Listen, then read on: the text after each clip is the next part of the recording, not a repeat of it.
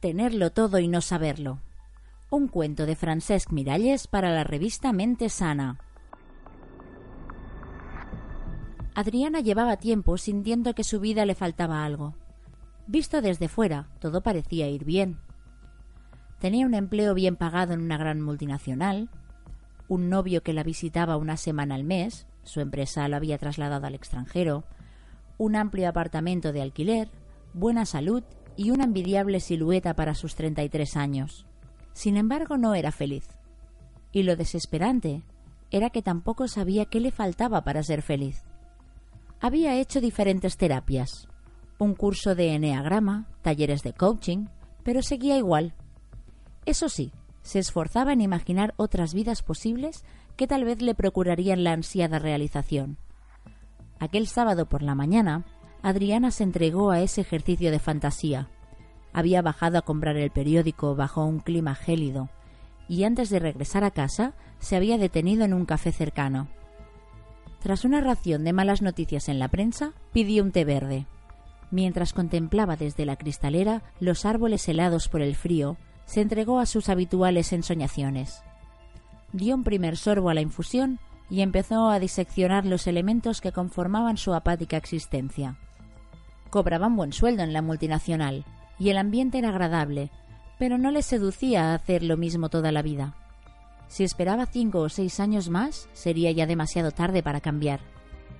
Albergaba las mismas dudas sobre su novio. Mientras vivían juntos, le había parecido el hombre perfecto.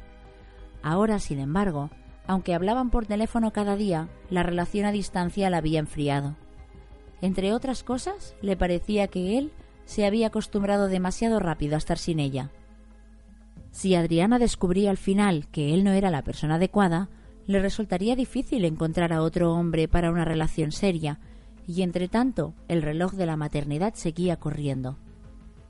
Cuanto más analizaba su vida, mayor era su confusión.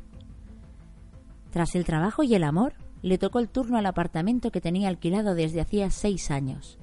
Era la envidia de sus amigos, pero Adriana ya se había cansado de aquella finca de principios del siglo XX.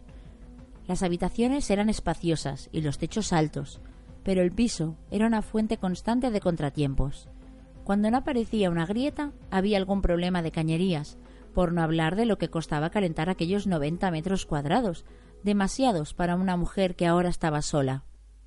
Tal vez debería mirar un piso nuevo de compra, se dijo, ahora que los precios habían caído en picado.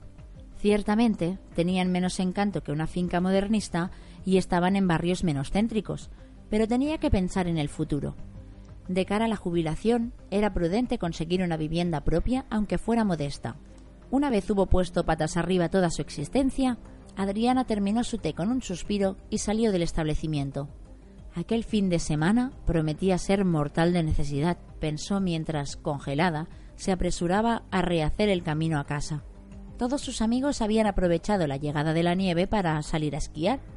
Como no tenía familiares en la ciudad, pasaría el tiempo libre leyendo con una manta sobre las rodillas igual que su abuela.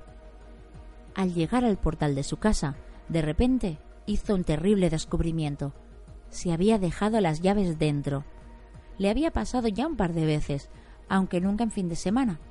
Su mejor amiga tenía copia de las llaves, pero vivía sola y en aquel momento se encontraba en una lejana estación de esquí. El otro juego lo tenía la mujer de la limpieza. La llamó inmediatamente al móvil, dispuesta a tomar un taxi para recoger las llaves allí donde estuviera, pero le saltó el contestador. Abrumada, de repente Adriana se dio cuenta de que no tenía a dónde ir.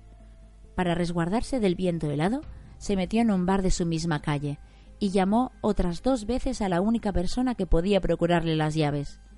El teléfono seguía apagado. ¿Lo habría desconectado todo el fin de semana? ¿Y si la mujer de la limpieza con sus amigos también pasaba los dos días fuera en un lugar sin cobertura. En este caso estaba perdida. Se veía obligada a deambular por las calles sábado y domingo, sin que nadie le pudiera echar una mano. Como mucho podía coger una habitación en un hotel, pero ni siquiera disponía de ropa para cambiarse. Muchos buscan la felicidad como otros buscan el sombrero. Lo llevan encima y no se dan cuenta. Nicolaus Lenau. Horrorizada ante aquella perspectiva, De repente su viejo piso se le antojaba el lugar más confortable del universo. Todas sus cosas estaban allí, y la novela que acababa de empezar y que la tenía totalmente atrapada. Además, había comida deliciosa en la nevera y le apetecía mucho cocinar. Había pensado poner su CD favorito y servirse una copa de vino mientras elaboraba la receta sin prisa. Mientras pensaba en esos planes que se habían ido al traste por su distracción, le entraron ganas de llorar. Justo en ese momento, su teléfono móvil empezó a sonar. Adriana lo buscó frenética en el bolso, deseando que fuera la mujer de la limpieza. Estaba tan alterada que al ver en la pantalla el nombre de su novio, sintió casi una decepción. Le contó atropelladamente lo que le había sucedido. Él respondió al otro lado con una risa que solo consiguió acrecentar su furia. ¿Te parece divertido? Por supuesto, contestó él. Sobre todo porque te llamo desde casa desde nuestro apartamento. He venido en plan sorpresa, y al ver que no estabas te he llamado. Eufórica y aliviada, Adriana corrió hacia el viejo apartamento sin perder un solo instante.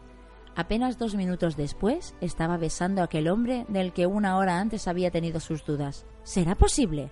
¿Por qué no has avisado de que venías? le preguntó. Ya te he dicho que quería darte una sorpresa. De hecho son dos. La otra es que he venido para quedarme. He pedido a la central volver a mi antiguo puesto. Te echaba demasiado de menos, cielo. Tras abrazarlo todavía con más intensidad, Adriana supo por primera vez que estaba con quien quería estar y donde quería estar. La felicidad andaba tan cerca que hasta entonces su miopía emocional le había impedido verla. Más cuentos en la web www.cuerpomente.com.